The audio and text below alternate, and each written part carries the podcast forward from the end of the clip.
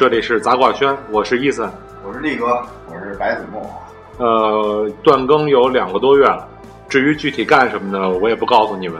哎，告诉你没用。哎，我们吃好吃的，玩好玩的，我们馋着你。哎，这一期的主题是一直往南方开。其实往南方开有多远？其实也没多远，就是到天津、北京。你看你这就暴露了你的出身地。你你不是无 姑且算承德了。不是这八线城市以前以前以前是以前是内蒙的省会，那是。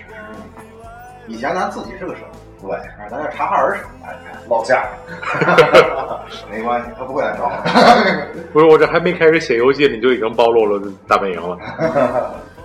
这个去去天津，有好些不光是玩儿，好些以前吃的东西，你们有没有特别推荐的？我打算明明天晚上到了天津就先吃一顿。天津好吃的，不在街牌，哎，不在这个市面上，哎，是在是在民居之中。哎，怎么说啊？天津人这劲儿，你讲话说不好听的叫作。哎，怎么叫作呢？就是吃个面啊，十八样菜码，吃个老豆腐，哎，九种配料。真要说起来，他这老豆腐啊，甭管它是甜的还是咸的，天津这头肯定是咸的。哎，这个你也就甭管我们叫怎么吧。哎，归了包堆啊，就是什么呢？一个东西，哎，一个特简单的东西，哎，一个吃的东西特别简单的一个东西，一定要给它矫情出一种哎雍容华贵的劲儿来。别看这东西不贵，哎，但是呢，得得讲究，你吃得讲究。煎饼果子来一套，切个切个闹，嗯，你这葱花、香菜都得放放全了，对吧？葱花得切成什么样，香菜切成什么样，这都是有讲究的，有深度的，你不能随便切，你知道吗？你看人家天津吃煎饼果子，人讲啊，这煎饼果子兜不兜底都是很有讲究的。煎饼果子，哎，跟咱们北方其他地区的煎饼很大的区别是什么呢？其他地方卷排叉、卷油条，天津啊，啊不是，其他地方卷的是油饼啊，炸油饼，卷的是炸排叉，天津吧人卷的是那个炸油条，哎，炸油条这个儿啊，肯定是要比这个油饼儿、排叉什么的要出的多，哎，他他就说啊，这你包成一个，哎，就是什么带天包地儿。你下嘴那头，永远那头啊，那那那那那那节油条给你露出来，你手里拿那头，哎，人肯定是给你包起来的。如果哪天你要是去，人说是我正宗那个天津煎饼果子，结果你看着，哎，他这有一头两边都给你露出来，一看这就不是正宗的，包子不好看，东西啊，对，是不是扎着马步包的？对。有前阵子听说有一个姐们儿啊，在这个天津教了几年外语之后，回到那个美国啊，这是一外国人的姐妹，在那个纽约街头还是在哪个大城市的街头啊，开了一个这个天津煎饼煎饼果子铺，七美元一个，七美元一个，啊，特别火，对，特别火。说句实在话，就是把天津人啊用在吃上这个作劲儿啊，就算是。走出了国门，哎哎，其实我估我估计他也是改进了，我估计要把天津煎饼果拿到美国，估计美国人吃不惯。吃不惯，人你这蛋黄酱，什么那个沙拉酱，沙拉酱倒点那个西红柿酱，哎，这种对，番茄，爱吃个甜口的，哎，吃个甜口，酸甜口的。那时候估计天津老豆腐拿到纽约卖也很好卖，这个估计得配西瓜，西瓜，得西瓜，不是那吸不干净呀。哎，但是我觉得这个东西吧，就是一方水土啊，养一方美食。哎，你去到天津之后，你是咱们就说是比较知名的吧，嗯，天津大麻花，哎，狗尾包子，饵料炸糕等等啊，这些就是闻名遐迩的东西吧。它现在说的，就是不光是他这个创始人他们这家在做，甚至说你这种东西已经找不着创始人了，你满大街都是。你找一地方一排天津大麻花都是正宗的，哎，你去问他，然后他说他你敢说我不正宗，一接着就出来给你打。十十八街这麻花，也就是它有商标而已。哎，对，包括那狗不理包子也是，哎，你你吃不着正宗的啊，你很难找着好，很难找到正宗的。不过你去了，你可以去找一找，你好好找一找，找找好了以后，我们等着也也一块儿去跟着去试一试。就说是这经济之地吧，自古以来它其实就是一个吃文化。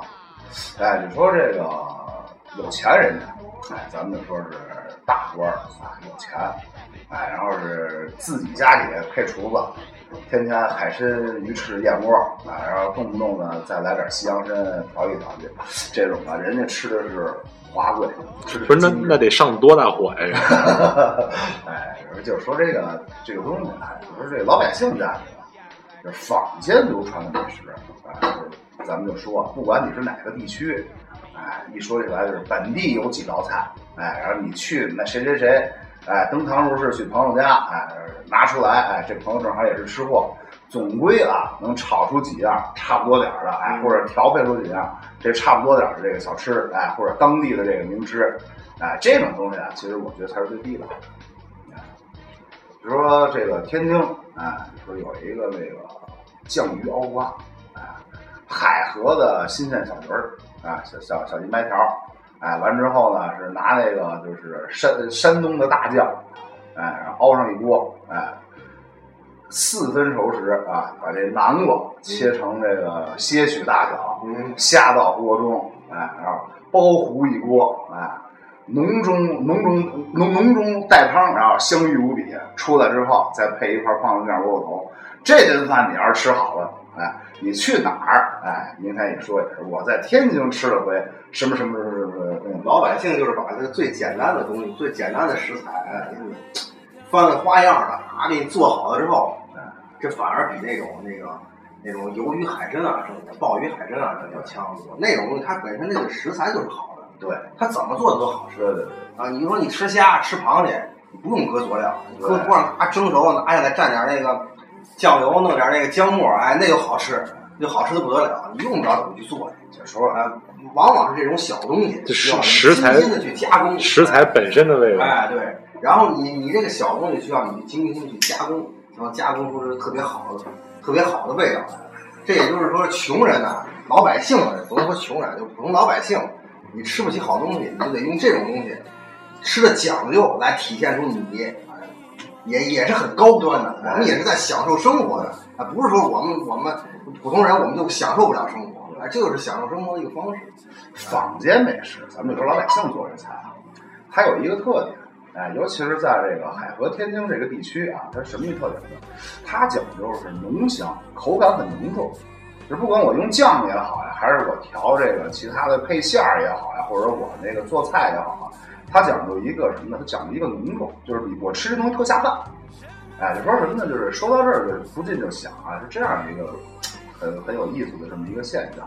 就刚才说这个什么鲍鱼、海参、鱼翅，他们这个不管怎么做，走遍全全天下，哎，都是清淡口味，嗯要体现出食材本身的这个香气。哎，但是你反观咱们就还是刚才的这酱瓜熬小鱼儿这这这说法，就是你不管怎么吃，哎，你最后吃到嘴里的浓郁之味儿啊，它还是它那个酱的香。那个啊那个料味儿，哎对料吃的是料味儿，不是吃食材本身的原味儿。因为你这食材本身没什么没什么味儿啊！你去你到陕陕西去吃面，你说我就下白水面条，那不可能的，对吧？它就它要调这个卤，调这个酱，哎，调这个汤，来通过它来来加重它这个味道，让它吃起来非常的哎非常香啊。就是羊肉泡馍弄上那个羊肉汤，哎，熬的特别鲜，我就泡在里头，哎，吃的是那个味儿。把一些就是很简单的东西，通过一一种这个自家祖传的或者是坊间流传的这种这个炮制的手法，让它体现出一种特别具有地方特色的味道。你像这个邯郸有一个熬那个这个炖那个小酥鱼，原来我认识一个邯郸的人啊，讲那个炖这个酥鱼。本身他们这个地方，这个大名府，邯郸大名府呢，就这个是它一道名菜，啊，就是说谁，就是说谁来这儿肯定是得得尝尝这酥鱼哎就是用这个小鲫鱼啊，野生的小鲫鱼，拿这个醋放在一个瓦罐里头，拿那筷子把底下架起来，把这鱼呢一圈儿一圈儿一圈儿一圈儿的码上之后呢，搁上醋，搁上酱油，搁上咸盐，然后就小火，那个泡啊，一开一个泡，开一个泡，就这样一个泡一个泡的炖整整一晚上，火不能大，它不能小，啊、十个钟头。他说我我我，他说我们家那个他们他们家住那个村里头啊，门口有条小溪，一下雨，他那小溪就成了那大河了，就成了。水水一退就是野生的小鲫鱼，啊，上去捞上之后，你看那玩意儿野生的不是不是养殖的那个鲜味儿，就本身那鱼就特别好吃。拿回家之后，就他爸爸也爱做，他爸也炖，一晚上就在拿个小蜂窝煤炉子，就在那儿看着盯着那个那个东西，哎，就那一个泡一个泡，大了以后呢，就把那火封上去。小的时候加点锯末，就这样的，整整一晚上，哎呦，出来时候那鱼啊，连头带骨头带带肉，全是全是酥，全是那个碎的，就你一入口之后呢就化了。但是呢，这个鱼最经典的一点是什么？它它这么软，你还能整着把它拿起来，这是最经典的。因为很多东西，很多时候咱们为什么你你自己家做不了，人叫名吃，你一顿完可能也是那味儿，但是你那个鱼已经碎了，你拿不起来了。人家那个你能夹起来，就是一条整的，你往嘴里搁就没了，就化了。哎，就达到这种效果。把这个不是特讲究的东西做成一特讲究的境界。哎，对，就就要这个境界，哎，就是这，这就是，呃，享受生活，享受生活。你你只有去思考、琢磨了，想这东西我怎么能好吃，哎，你才能你才能天天去研究它，对吧？啊，你像那鲍鱼，那这这这那那大虾呢，你不用研究，是吧？就是就是说这天津人这吃这东西，那怎么说呢？大部分的这个，就说天津这个地方啊，在最开始的时候吧，它是由这个一些这个安徽的兵丁，哎，就是安徽当地的这种军队，哎，到天津来开铺，啊，然后就是天津这个地方，为什么叫天津卫？它原来是个军事单位，哎，整个这个地区吧，就包括老百姓什么都是随军而来。这种地方吧，它就是龙蛇混杂，天南海北，哎，各种地方人都有。再加上后来呢，这个天津呢就是水陆码头啊，就是更加加剧了这种啊，就是饮食文化交融的这个氛围。它又有这北方这种这种浓重的口味儿，对又有这个南方这种海鲜这种这种，对相结合这么相结合你到那儿你就说是在天津就是吃海鲜，就说咱这皮皮虾啊、什么螃蟹这这种东西，这都是比较常见的这种东西了。就是他们那儿有一个吃法，就是拿这个皮皮虾做饺子。啊，皮皮虾馅儿饺子，哎，这个东西啊，你要是去天津，这个千万要吃上一次。这个东西吧，它首先就说了，它这精妙在于第一啊，它这个制作的这个方法，皮皮虾哎煮到五到六分熟，哎，就一翻泡，从锅里往出一焯，一过火啊，这个皮皮虾啊，它就它就没肉了，它煮煮煮煮飘了，全全变成沫儿了。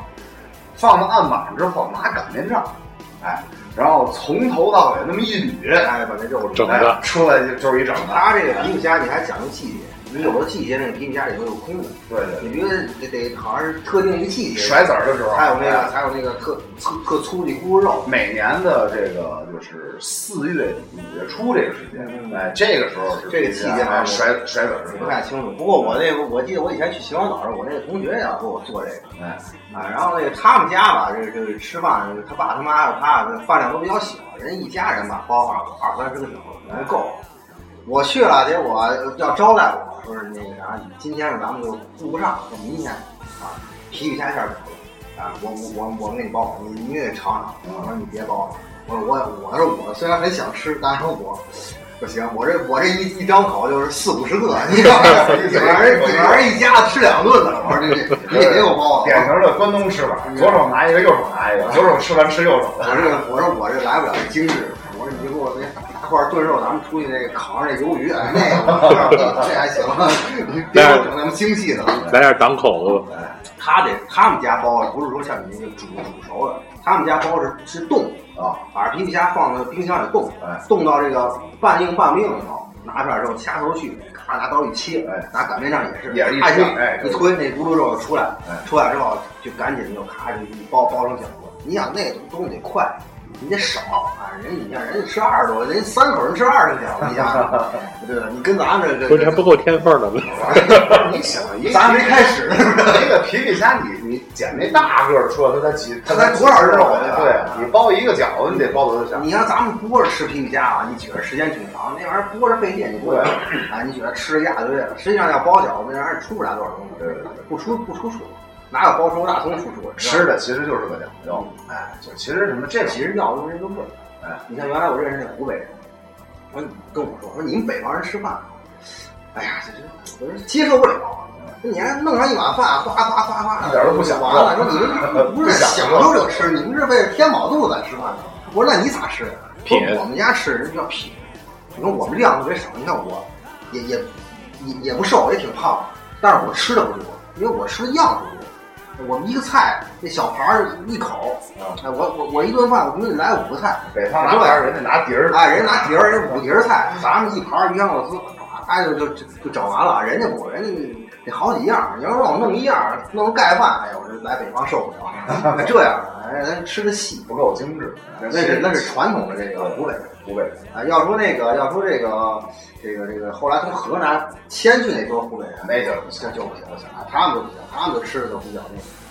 啊，比较比较这个接近于北方。这个东西就是说，是北方自古以来粮食不是很富庶，哎，它产地不富庶，大部分人吧，在这个之前很多年，他都是食不果腹，哎，这对气候呀、土地土地是个问题。哎包括它种植这种作物，咱们就是说，本地盛产油面，哎，油面这东西呢，按说它是低产的作物，它一亩地出不了多少油面，啊，但是它这吃法呢，其实它也是很讲究的。早些年有这么一个事儿，就说什么呢？有一个就是咱们这儿的一个人，在北京务工多年啊，完了手中有点积蓄，说是在北京啊开一家正宗的这个坝上油面馆。哎，完了之后呢，就是就开始做这个油面。你甭看这东西啊，它不是什么好东西，油面啊，就是正经被抬上大雅之堂之前，其实这是最穷苦的人吃的最简单的粮食，哎，而且它还低产粮食，口感也不甚好。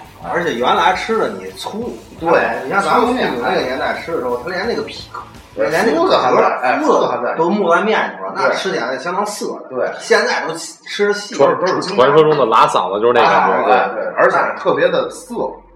后来呢，就是说是做这种正规油面，完了之后你在北京就做蒸一锅，塌一锅。什么叫塌？就是软软塌塌，哎，软塌塌蒸不熟，就是蒸不成形儿。么么哒。哎，做这个油面窝，往起这么一甩，往里头往那笼上这么一戳，戳进去时候，蒸完了就成扁的了，就成圈圈了。哎，然后后来怎么办？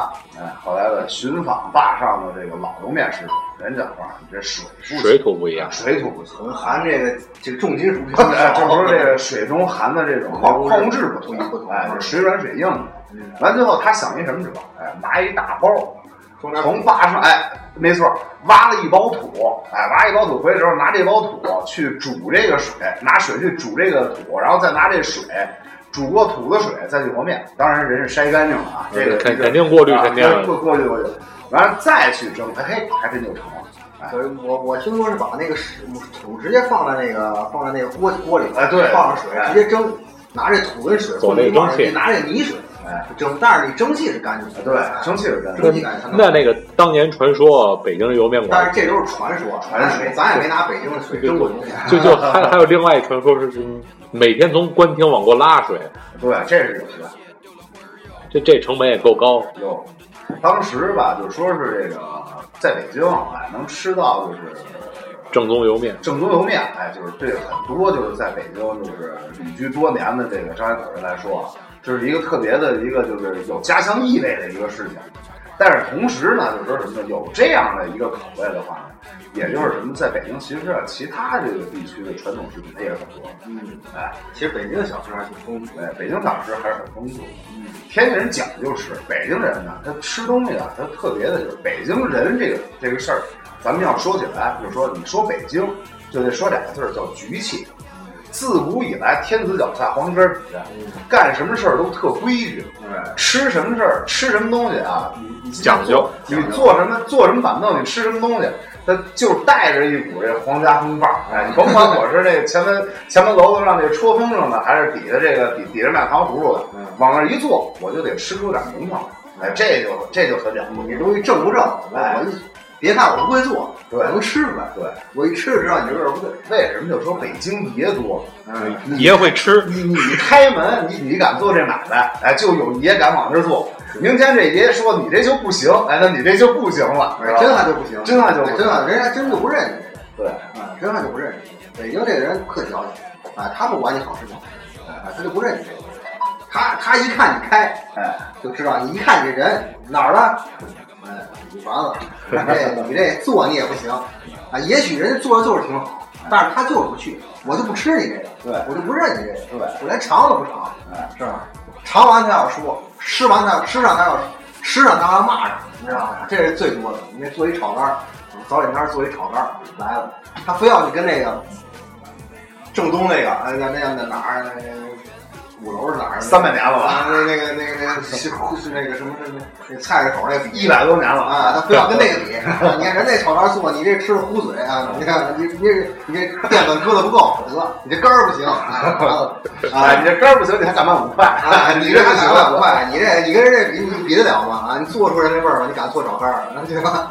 那那你牛逼，你别在这儿吃早点，是不是？你去那儿吃早人还。不，哎，我就是我就是来这儿吃你这东西来，我就说你不行来了。哎，他特别矫情，他天天都来，他老吃这个，老吃他老说不行。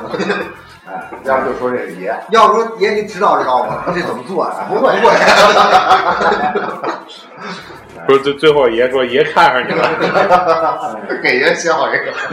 他们这东西吃饭，我跟你说，太太狠了，这个。其实就是越规矩的这个食客，那么他做出来这东西，它也就越规矩。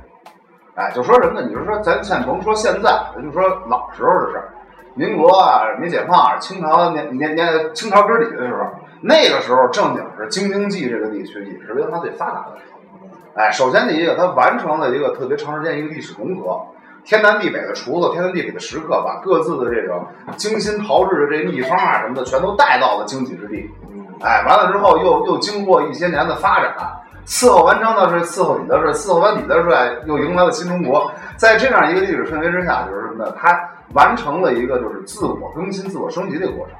你说都一处的烧麦，哎，就是好吃，哎，人家你看人家烧麦做的，你馅儿是馅儿，皮儿是皮儿，你是人面是面，哎，这么好。完了，你说烤鸭，全聚德啊，怎么怎么回事？这鸭子脆里留香啊，吃而不腻，我就吃，我我吃，我天天吃，我也吃不够，等等如何？那个时候东西好，是因为什么呢？做的好，吃的人也好。吃讲究，你这东西做的不是，我不给你结账。哎，你这东西做的不是没事，我明天我就不来，我告诉大伙我都不来了。对吧关键吃的人也少，没有像现在这个人口流通这么大。对对对，哎，我我从香港来的，我到了北京了，我我吃烤鸭，啊吃烤鸭，我吃我我我到了北京，到了这个西呃西那个这个这个西四这这块儿啊，找着一个那个哎，就跟那个最有意思的一个事儿，我那有有有一伙香港人说到那个到那个北京吃这个吃这个呃西安饭庄这个羊肉泡馍，一进一伙香港人。说点菜吧，啊，点一桌菜。我一人再来碗羊肉泡馍，羊肉泡馍一上来这么大碗，海碗大碗海碗，那跟那盆，按他们那个吃法，那就叫盆了，啊汤盆了。啊，我这么大一碗你也不告我，提前告我，让他们点一桌菜。哎，人家服务员根本理由带给你，谁让你点的？你没吃过你他妈土豹，你没去 啊？别按香港来怎么着？对啊吃完你得给我结账，是不是？爱吃吃，爱吃不吃。对，这样。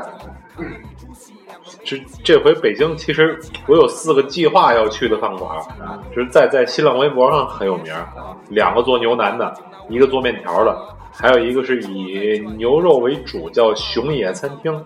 其实你到北京了，我觉得你还是吃传统，传统的哎，后海吃一爆肚，你说吃烤鸭呀，啊，像他说吃爆肚呀，吃点烧麦呀，吃点炒肝儿呀，你得吃点。而且吧，现在我跟你说，你旅行吃喝啊，这东西，一个是能入人家，哎，就不入饭庄，哎，再一个什么呢？能入小饭馆，就不去大饭馆。哎，为什么这么说？那当然，这小饭馆你也得挑。就是说，我我认识一个在后海那儿做饭的，我刚才为什么说这个？在当时啊，他们家是什么呢？一个防震盆儿啊，然后一个底间儿，哎，防震盆儿外头摆三张桌子，一天啊就抱那么多金土，你去了，能赶上吃吃，赶不上吃，您您明儿清早，哎，就就这东西，人就是讲究，就跟这吃烤吃炒肝排队似的，哎对到那儿五块钱一碗炒肝，你吃不上，就这一锅，就这一锅，你得排。我这一天我一直都做，但是你你就是你你你这这个人就络绎不绝，对，什么时候去什么时候排。而且北京人讲究的，我就排队我要吃你这个，对，你好我就排队我要吃。对我从跑老远儿，我在我在海淀，我五环外住着，啊一路开车到他妈那个呃市中心二环里这个西单后面，我我吃上吃上这吃这吃上这口炒肝儿，有时候我走就是今天满足了心满意足，哎，这就这这吃的就到位，对哎，这样其实就是讲究，讲究哎，这就是讲究。哎，为什么就说是我就得找这个名吃，找这种这个在这老百姓嘴里头口口相传这种好地方？你说这个地方肚好，哎，这地方这个鱼好，或者这地方肉好，你咱们就说什么呢？现在啊是怎么回事？牙口好，牙口好，吃嘛吃嘛玩千万，哎，身体倍儿棒。他怎么回事啊？就是像你这种，说我要去北京，哎，去北京我网上看，哎，完之后有有好吃的，哎，这地方肉好，那地方牛腩好，等等。说完之后吧，你去了之后吧，他等待着你的这种东西，它不是说是一个从这个制作过程第一步开始的这样一个食材。就是你说我吃牛腩，哎，你这牛腩很可能它是什么？它是一个机械化加工或者一个流水线加工的一个过程。哎，这牛腩啊怎么样？炮制多长时间？怎么蒸？蒸完之后出锅，人一次做好几吨的。哎，完之后你去了之后，这是好几吨中的一份儿，端上来。尤其这种连锁店我都去，对，你就包括这庆功包也是一道理，你问东西好吃不好吃？它不会好吃啊，它不好吃，它是属于那种半成品的东西运到这儿来了，我就给你嘎和好面，你对包一下，加工哎，加工一下，这个东西就完全就失去那种刚做出来那种那种东西食材的这种风味韵它有。它有种东西就没了。就说吧，人就说做做做做个不花钱、没收钱的广告，这这个庆丰真不如人记好吃。你看你你要是到天津吃狗不理，你就找一个你挑挑手工的，哎哎，，人家包出来的，薄皮儿大馅儿十八个里。正经在天津有一家狗不理，它的什么？它的那个内厨和这个外边餐厅中间隔着一块落地玻璃窗，然后你能看见里边在那和馅儿和加工的这过程，那是天津包子铺的最老的一个铺。装修完之后吧，里头能放那个大概四十多张桌子，然后分上下两层。在一楼吃的时候，你就可以看见它制作这个过程。哎，去那儿吃顿这包子，这是一个特别高的一享受。但是那味道，实际上啊，就我来说啊，我觉得不如那个就是黄山包子铺那好吃。取取取决于错误。觉得他做的不好吃，肯定是还是它不正宗。这个包子这个东西啊，讲究你不管你就是咱们自己家包包包子，它这东西你也别说秘方什么的，你就自己配好馅儿，主要是打馅儿这个过程，打馅儿这个这个这个时间一定要打得好，你得顺着一个方向，你不能用机器，你要完弄一打蛋器搁你哇搅那馅儿，馅儿热了，熟了就完了，你就得拿手人工手工的朝着一个方向在大盘里哗哗哗四十分钟不带停的。这个人累了换一个人上，啪再来，哎，就就是拿手五指头岔开了，哗哗就能打。四十分钟这馅儿打完之后，全搁的是油，不搁水。哎，哎，那那那馅儿打完之后是黏的拉着丝儿的。你包出来，包了之后蒸熟了以后，提个肉丸儿，然后里边是一一汪油汪油，哎，哎，那个东西你就是别说那个，你你就别管人家配方，你就自己在家你弄点馅儿，你打成那样包出来它也好吃，对它也特别棒对，哎，它哎就就当然是赶不上人家秘方的味儿，当然是吧？啊，也它也好吃，哎，主要是你这个功得得用到，对，哎，做做饭这个东西啊，厨厨师这个行业就是用功，你说我这凑合，它也是一顿饭，对啊，你做的好，做的精致，它也是一顿饭，但是完全就是两种东西味道不一样。您那天就就像刚才你说的这个情况，就是说咱们就说，就是说你是一个大型连锁餐馆，或者你是饮食集团旗下的一个一个著名饭店，然后我这里头的食材都是精挑细选的，但是我中间这过程，它的这个流水线的这流程要多于这用手工的这个过程的时候，它出来这个味道就没有就是纯手工的味道好。哎，你就包括你就咱们就别说那个好小吃好吃的东西，你就你就下超市买袋饺子，有机器包压成那种饺子，有那种手工水饺，你买回两种，同样的馅儿，你吃的不是一味儿。啊，你你连那个皮儿的那个口感你吃出来都不一样。对，啊，你人家那个皮儿肯定是拿手擀出来的，你这个皮儿拿机器嘎一压压扁了，那你没有那个那个那个劲道。对，没有没有那个人手那个劲哎道，。为什么面就要吃这个手擀面？啊，你机器压的面你怎么都不行，手擀面就是经过，哎，这个这个几十分钟可能不停的这个拿这个浓搓拿这个擀，哎，然后擀出来这个面特别筋特别薄，啊，吃起来那个那个味道哎也特别香，煮煮多长时间我这面不烂，对哎不碎，对吧？你你在大街上买这碗面，呱搁一搁锅里一煮，整整个成一锅糊糊，疙瘩汤对吧？疙瘩汤，哎，对，粘一块儿，是正宗兰州拉面铺子和那个野生兰州拉面铺子之间的区别。你像我，你像我们那会儿，我们我姐姐做陕西风味儿，这这这个小吃，做这个这个臊子面，那就是就是人工擀啊。为什么卖的贵？这一碗面，你你说你一碗面就一口，你还卖十几块钱一碗，我人工擀的呀。你去别处吃，你大街上买买二斤面条，你下去不是这味儿，对吧？你吃你吃来品这个味道的。对，对吧？你不是说是你吃饱是一方面，啊，你你还得吃好，是不是？你贵贵我有贵的道理，对吧？我这汤我熬多长时间？我这臊子面那小肉块儿，我得我得我得炒多长时间？你知不知道？对吧？就连切成多大的个儿，那都是有讲究的，不是说我嘎嘎嘎上去就切成小块儿就完了，不是，哎，要指甲盖那么大的肉片儿，知道吗？哎，然后经过长时间的那个炒炒制之后，把料炒制之后，变成那个小小小肉块儿，然后哎，你吃上上面的时候给你盛一勺，和在这个面上，有那种香味儿。料还得用用用陕西的醋、陕西辣椒，哎，用你别处辣椒那就做不出那个味儿来。哎，说的再再再夸张一点，这水煮面水都得用陕西的，哎，这这才能做出那个味儿。听这个跟蒸油面这一个道理。对，二一个二一个人煮这个面的时候，是一碗一碗的煮，不是说我咔来十个人进来之后，来呱一锅把面煮出来捞出来，呱呱呱一分，你这样吧，我不管多少个人，我是我这么大的锅，我就是煮一碗面，煮熟了捞出来，我再我再煮下一碗，水要宽，面要少，这样一个面在这个锅里充分充分的跟这个水融合在一起，这煮的时候熟的好像就跟跟平常都不一样，啊，就出来这个味儿就就不一样，啊，你嘎下一锅全沾了。经过这样一个特别讲究的一个过程，其实倾听这个制作过程本身，它就感觉特别有食欲。为什么人们看这个《舌尖上的中国》？你看你都做饭讲究，你看人那个那个工序一道一道的工序，哎，你必须得把这东西经过之后，你才能做得好。就是一盘鱼香肉丝，你说我拿皮盐豆瓣酱爱炒，我也会，啊，炒出来跟饭店好像差不多，说明饭店也是那么炒，也是炒哎，正经的人也不是那么炒的，正经人那里头那小料、那小菜、小菜码，那都是经过那那那个汤、那个汤汁、酱汁都是现熬出来的。哎，那人家炒出那道菜来，相当费工夫。说起这个来之后，就说什么呢？以前啊，这个就是咱们做饭，咱们提鲜搁的是高汤，现在你味精了，现在改成味精了。哎，然后你高汤精，一滴香，你这玩意儿，对吃完你就得癌症。对鹤顶红，呃，就觉得就是什么呢？就是没有原先那么费劲了，但是呢，也没原来那么复古了。这个东西吧，其实就跟咱们以前说过那洗澡堂那问题是一样的。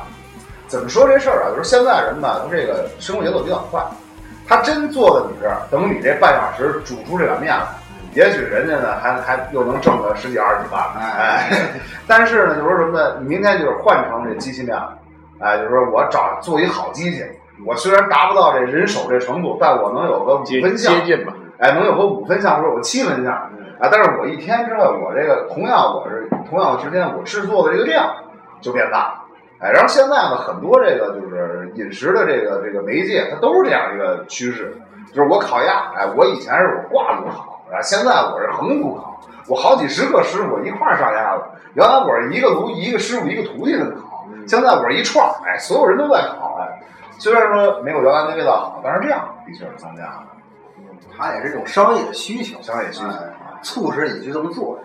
啊，但是但是正经正宗地方，人家就是卖的多。对，我也不止挣多少钱，啊精致，我讲究就是精致。你什么时候来吃吃，什么时候就就是这个味儿。对，哎，然后呢，我每天这我客流量也是络绎不绝，从早上开门开始排队，一直排到晚上晚上下班。够不够也够，哎，够不够成本也够，挣不挣钱也挣，也但是挣没人家挣得多，但是也是足以。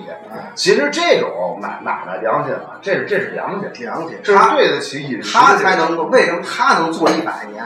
哎哎，你为什么一百年还差九十九年？这就说明哎 我离你离百年老店还差九十九年啊嗯！人就是百年老店，说明人家能把这个东西延续下来。啊，一旦就是说你要你开始挣钱了，就开始琢磨怎么偷工减料，啊，怎么琢磨怎么省事儿，你就挣不上钱了。啊，就这道理，就是就是开饭馆很明显就是这这个道理。这个地方我什么时候去都吃是这个味儿，我就经常去。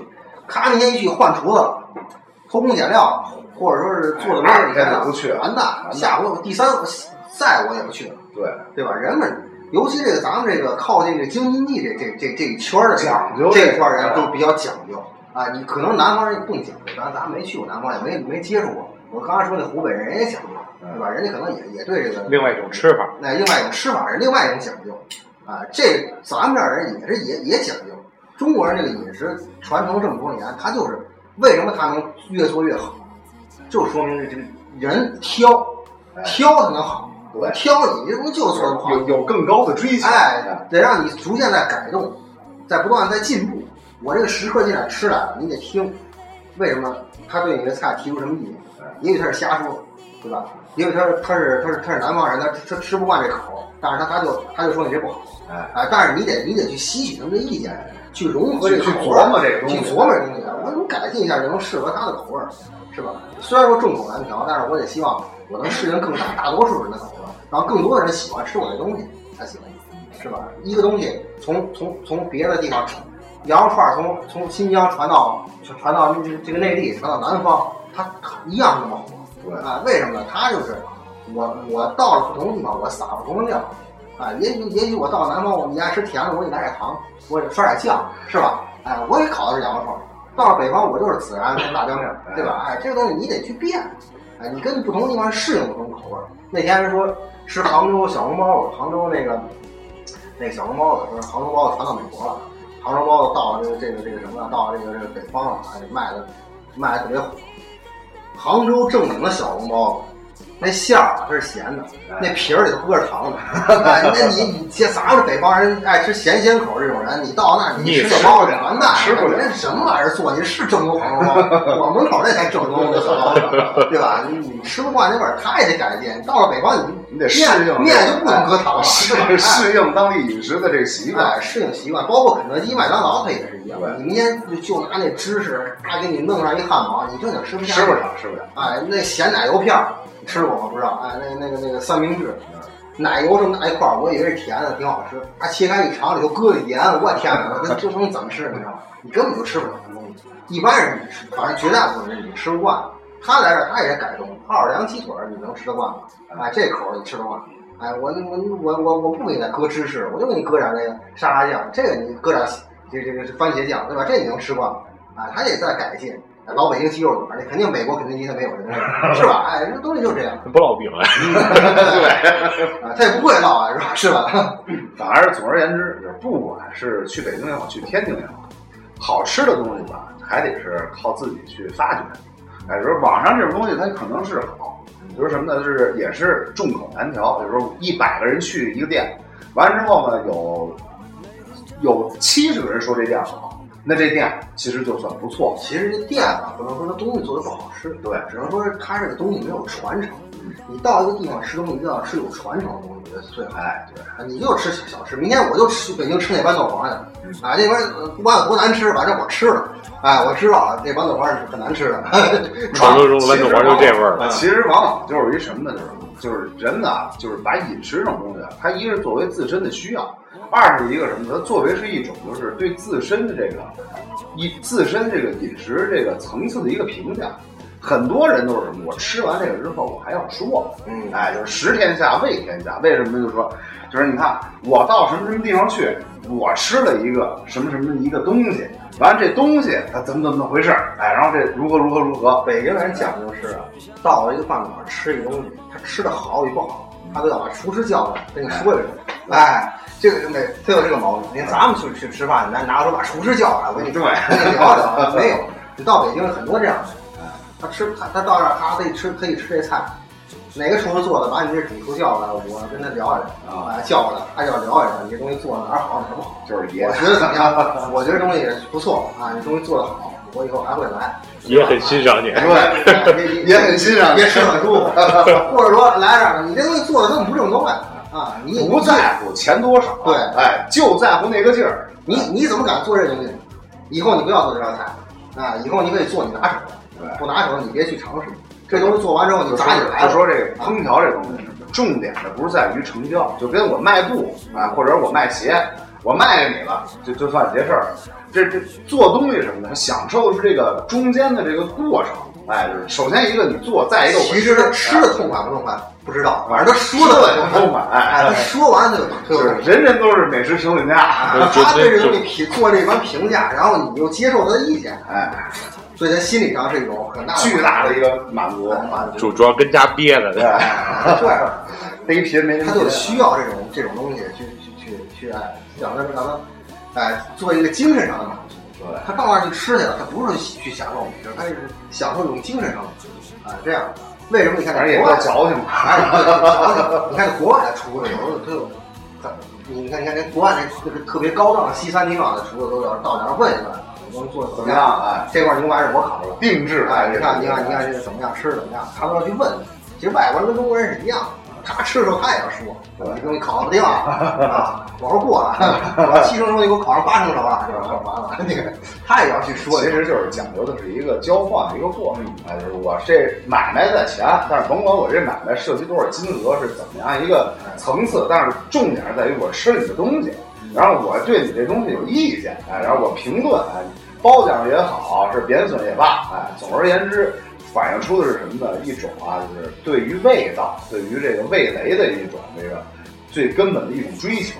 这种属于讲究人，讲究人他才会叫过来跟你说一说，不讲究人他也就吃完就完吃完就完了。大那我明儿早上买完煎饼，我下去跟那煎饼老板谈谈去。聊聊，你这面糊怎么回事？你面糊有点稀了。你这葱撒的不太均匀。就是说，你说起吃煎饼，就刚才你们说天津那煎饼卷卷油条这事儿，我吃的是天津家常饼卷油条，嗯，完了是咱们习惯叫馄饨，那边分馄饨和云吞。嗯我以为是一顿中午就不吃了的饭，两呃两角两角饼卷两根油条，再来一大碗云吞。我觉得这一上午已经很满足了，而且九点多吃的。但问题是我中午十二点回去以后，发现有更丰盛的一顿打卤面在等着我，等于早晨那四顿那么多，我一下我就傻了。天津人吃就是生活，天津人他活着的每一天啊，就是说不管我这不是褒贬啊，就是说他活着每一天就是美食在驱动着他。就是今天我琢磨着动个脑筋，我吃点这个；明天我琢磨着动个脑筋吃点那个。我要吃那个，我得挣钱，要不然我买不起，然后他就挣钱去了。你知道这意思吧？这哎，动力，对，就像我天津这个我即即将要去的这个哥哥家，他他的他奶奶，你像咱们咱们这就就算是挺挺北方传统北方人，吃海鲜吃的不太利索。我吃皮皮虾、吃螃蟹，经常都容易吃的手受伤。但这老太太拿一小钳子吃皮皮虾，吃的太利索了。这结果后来去我就不包了，就老太太给我包，八十多老太太给我包虾吃。一般是二斤皮皮虾，闹上一大锅皮皮虾，基本上等你吃完的时候，你也会包了。哎对，等你下回再吃的时候，你又忘了怎么包了，这这样的。手都白扎了。天津就是皮皮虾。哎呀，这个这个天津这地方好，它是什么呢？它咸水淡水都有。哎，吃河鲜，每到秋季啊，鱼肥鱼肥味美；吃海鲜，每到春季啊，就是甩籽儿肉大。不管怎么吃，一年四季总有它能吃的时候，特别棒。它这个地方就混合这种这种这种这种海鲜和这种呃陆鲜的这个哎这种风格，这种风格，哎而且它都发挥特别好。对，海鲜做的也很好，路上这个这东西做的它做的也很好，哎，又又有味儿浓又有味儿淡的，哎，它这个东西好像就是融合的比较不错，融合比较好在那儿你能吃上很多，啊，就是口味。其实天津的这个饮食啊，就是北京啊，它是那个名吃多，天津是好吃多。天津这地方它对不是说很多不讲有名儿，对，它不是特有名气不大名气不大，但是它味道的确不错。哎，那这属于是就是刚才就说什么为什么是吃这个好东西啊，就是尽量要到小饭馆或者是要到这有有有传统的地方去。就是什么呢？它那个味道吧，它自古以来它没有什么太大的变化。哎，当时人们说这东西好吃，然后过好多年之后去吃还是那个还是那味儿。哎，头一个人说好吃，第一百万个人去吃还是好吃，这就很难得，不是特讲究的那种东西吧，传承不了很长时间，嗯，用不了几年就烟消云散了。这传说中的喂嘴子是吧？哎，对，所以说你吃的时候还是照着这个老字号来，老字号来哎老字号来，哎，虽然说老字号现在也是流水化商业操作这个倾向，但是多少啊还能够吃出一点点岁月沉淀在它这个品牌上的味道，嗯，肯定还是有的。我现在已经期待明天晚上这头一顿怎么吃了，而而而且有关减肥这件事儿，就是半个月以后再说吧。而且你知道这北京、天津，你吃豆腐脑的时候，还能吃上那种就是不是搁卤的，哎，是搁这个芝麻酱啊、蒜蒜汁儿啊、这个韭菜花啊，这样这样去调这个豆豆腐脑。我建议你的营养吃这个，不对我偷这个豆腐脑是非常好吃的，可比搁卤的强多了。我我口味儿啊非常清，口味儿吃起来啊特别利口，它不像那个那个那那卤糊的啊，对，不舒服。那个吃起来特别正讲这个卤制豆腐脑这种东西吧，它属于是北方的一种粗制吃法，快餐哎，是快餐吃法。人家八样，哎，这八样是几样啊，你搁全了，辣椒、辣椒糊啊什么，哎，搁全了，它自有一番味道。哎，那个味道特别特别好。这这这这应该是我这回必定要回味的，我体验过一回，头头一口觉得不太适应，但越吃越香。这个，对对对，而且还是打着伞在雨里边吃的。东西不在于多贵，哎，关键在于精致，精致。它是精心去给你做这个东西。啊，有时候你得打听当地人，老别人去了你找不着，你打听当地人，哎，你那儿有什么好吃的呀？哎，他给你推荐一个地方，哎，那个地方也许就是一小破门面，进去脏了吧唧，但是不一样，哎，你能吃出自自有乾坤。吃出文化，吃出感觉，吃出体验。要这么说，我就打算就说回来以后传承一下我妈的炸酱面。这这个不不能失传。炸酱面讲究，北京人吃炸酱面也讲究。那个我我我我认识一个厨子，教我做炸酱面。炸酱面这个酱怎么炸？搁上水调开了之后，搁在锅里头炸，先搁一颗大料，先搁上搁上少许搁上油，搁上一颗大料，然后再再撒一撒一把葱花儿。你不要嫌葱搁的少，多搁葱，别的东西不要放，别的乱七八糟料别放，香那个味儿就要那香一把葱啪放进去，把那个大料搁进去，炒出香味儿，别把葱炒糊了。炒出香味儿之后，把酱倒进去，开始搅，不停的搅，你就搅吧，不停的搅。时间越长越好。当当这个锅打开的时候，已经溅了你身上烫的受不了了，胳膊上，割第二把葱，嗯，放在再搅。啊我以为是舔胳膊呢。你也可以舔一下，尝尝味儿，然然后搅，一直搅到你觉得你烫的已经受不了的时候，当然时间越长越好。反正你觉得你烫的已经受不了，溅的已经不行了的时候，你放第三把葱，然后出锅，这个酱出来味儿相当的棒啊！你不要搁乱七八糟的蒜、蒜末什么，千万别搁这些东西，就是葱和一颗大料，然后哎，那要是做肉酱的话，它这肉是肉也是肉也，你先炒，你先把那个肉馅先炒熟了，完了你你搅搅酱是把肉馅搁进去就行了，当然别别后搁，先搁，就跟酱一块儿搁进去，然后一直搅就行了。这样最后它那个肉馅儿就变干了，对，哎，肉丁儿变干了，哎，而且特别入味儿。实就等于最是后熬干了水分。对，把那个把那个你刚开始调酱那个水分全部都榨干了，最后就剩下酱和油，啊，然后用用这个蒸发水分的热量把酱包熟了。小火，那这个时候，如果要是把鸡翅再放进去，你说这玩意儿会好吃还是不会好吃？哎呀，估计好吃不了。啊，然后配上你的菜，什么黄瓜丝儿啊，什么胡萝卜丝儿啊，反正你看，要是温度够的话，就刚才你说，它那个把水分包干之后，它这锅的温度应该很高了。它加工其他的这个生鲜食材应该也是非常好，可以试一试。嗯，对是。哎，其实就是什么，就是像刚才我跟他说的这样，好吃的东西吧，其实就是在这种不经意的交流之间，哎，也许它就出来了。你得去琢磨这东西。对就是说咱们这儿最简单的山药熬茄子啊，这这叫比较家常、比较农家这道菜。你得说那叫土豆熬茄子。土豆熬茄土豆熬茄子，老外朋友听不懂。土豆熬茄子，最普通的这么一道菜，你想把它做好吃的，你也得费一番功夫。对，哎，你要说呱呱把这东东西切成块儿，我搁在锅里，往里一倒搁一倒水这就料完了料一搁水一倒，炖去吧，完了，完了，得先炒。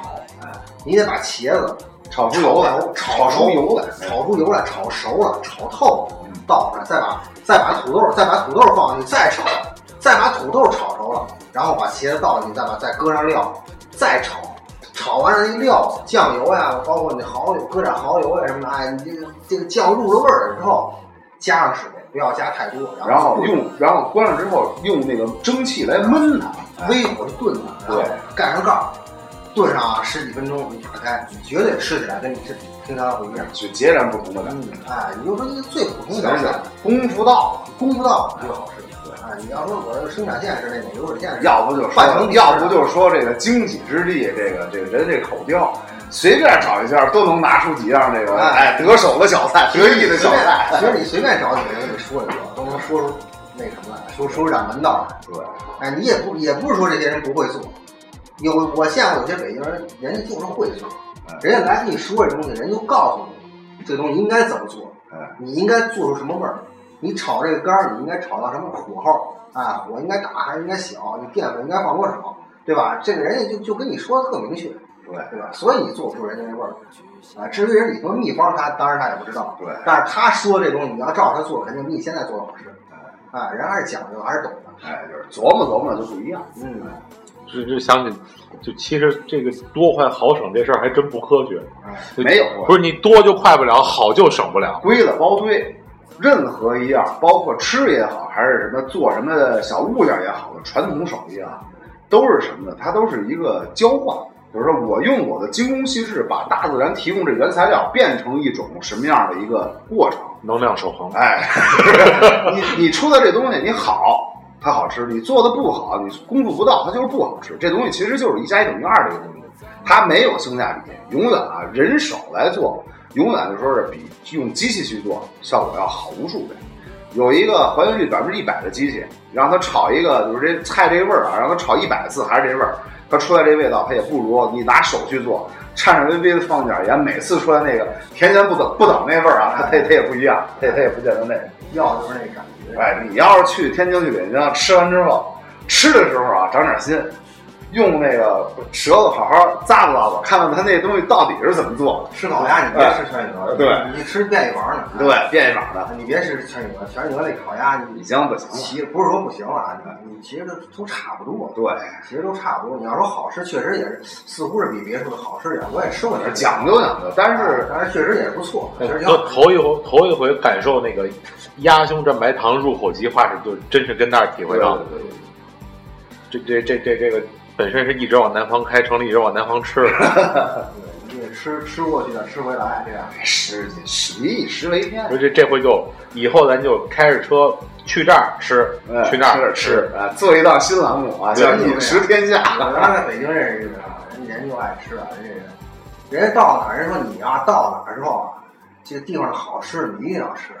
一摸兜儿有钱，掏出来就给他买了，先先吃先吃了完再说，别管你能不能回得去。哎没错就这样。对，你吃饱了就自然有办法回去。对你你就想这就行了。哎，这自己就是你一吃你就知道你在，你还活着，这个东西 有质感。你一吃起来之后，也不是说有活着，你就你就觉得，这都怎么说呢？就说你你在这个世上活着才有动力，对，哎，你才有挣钱的欲望，对哎，你才能想去啊，我我吃完这这这么好吃，我还得吃点别的好吃的呀，是吧？我没钱吃怎么办呢？我赶紧挣钱去呗，哎，对吧？就其实这个可以写在《论一个吃货的自我修养》里面。原来我说我妈单位有一个，我我记得是说，呃，人家人家这个这个这个女的，人家人家爱吃，一不买房，二不买车，啊，三房子不装修，啊，什么时候啊，人家挣的工资啊都吃了，人就家里阳台上支一吹风灶，啊，吹风灶你见过没有啊？见过很古老的东西啊，你接一开一个小公鸡，弄上那个锯末啊，点着了，特别有噪音哎，噪音特别大，呜一下，天天炖肉，哎，各种各样的炖，花式炖法，哎，就好这一口，哎，人家爱吃的，这没办法。那就这回先到这儿，这回我就我就带着各种吃的幻想，先先杀往天津，完了再杀往北京，完了呢，大伙儿要记着看这个杂挂轩的有关这个北京天津之行的游记。对，一个是说说这辆小点儿车，一个是说说怎么去吃，呃，吃好喝好，吃好喝好。喝 喝就算了，喝不敢喝。等等等我回来，大大伙儿约顿酒。好了，好了，下次再见。飞得越高越受伤，飞得越远越彷徨，飞得太低会撞南墙，只要撞不死我，我就要歌唱我的生活。